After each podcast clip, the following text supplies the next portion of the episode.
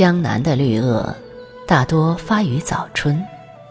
若那时再沾几点冷雨，便可称作绿萼冰花。草木萧疏间，看它一枝清芳独挑，犹能显现梅的性情。北方的花树盛放佳期约在四月，嫩红娇粉，芳菲流溢。连缀成片的飞云，远远望去，好似一只追嬉觅笑的胭脂队。此时，若在这般的花丛里闪出一束绿萼，则不亚于大观园的女儿群中走来个孤芳独秀、一世气俗的妙玉。绿萼开于四月。实在情非得已。不要说南北方的气温相差悬殊，就是北国的土质也不及江浙一带来的润软。所以，待我看它挤在红杏飞桃间冷静而开的样子，会觉得它带着一点辛苦，就像见到一个离乡远嫁的女子。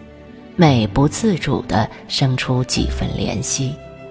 好在本土的花树们并不栖生，我卖我的野艳，你秀你的清奇，互不妨害。倒是北地这些惯来不大细腻的赏花人，是否会把这一本梅中奇品误作李花或白碧桃而马虎的错过，那就不得而知了。临水心柔，望云亦幽。绿萼也应一句见之忘俗。梨花一坐月下看，玩艳莫如雨着桃。绿萼则是月语两可，只有一件：赏玉之时，最好不是酒醉满腹，尤其沾带心山。否则不免要扰了他的忌惮，冲散了清气。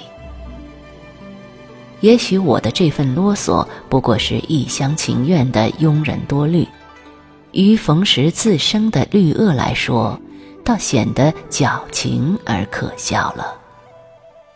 大雅则大俗，想想也真是有些意思的。既谓之绿萼。则贵在一个“绿”字，贴梗而花，壁中生白，端的清丽夺心。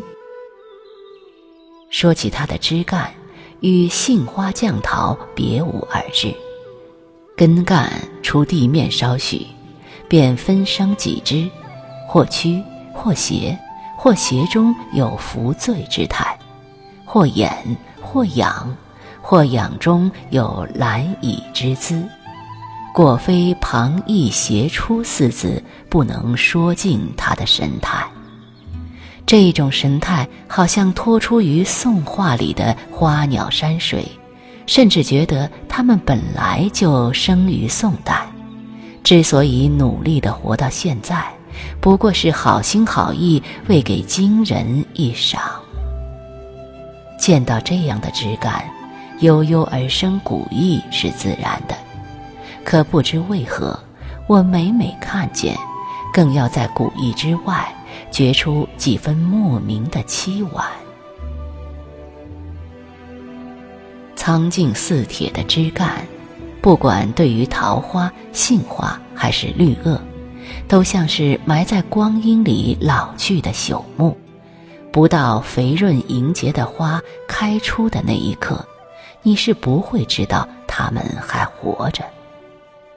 亭亭的荷花固然也美得无可挑剔，但看见它下面鲜活的碧水阔叶时，就觉得已经是埋好的伏笔。所以能开出奇美绝两的花，理属应当。而面对像绿萼这样槁木似的树干，即使它逢春不发，也觉可以原谅。更别说一场雨后，那里何时又生几般生机盎然的颜色了？故而，这实在叫人惊艳，乃至于敬畏。绿萼的花当然极美，怎奈我浅薄的比例实在不能表现出它的风骨。若现在要用简单的话来概括，大约就是这句：“青枝点白玉，莫差脱清雪”吧。至于它到底是如何的清雅俊逸，这自当由你亲自来印证了。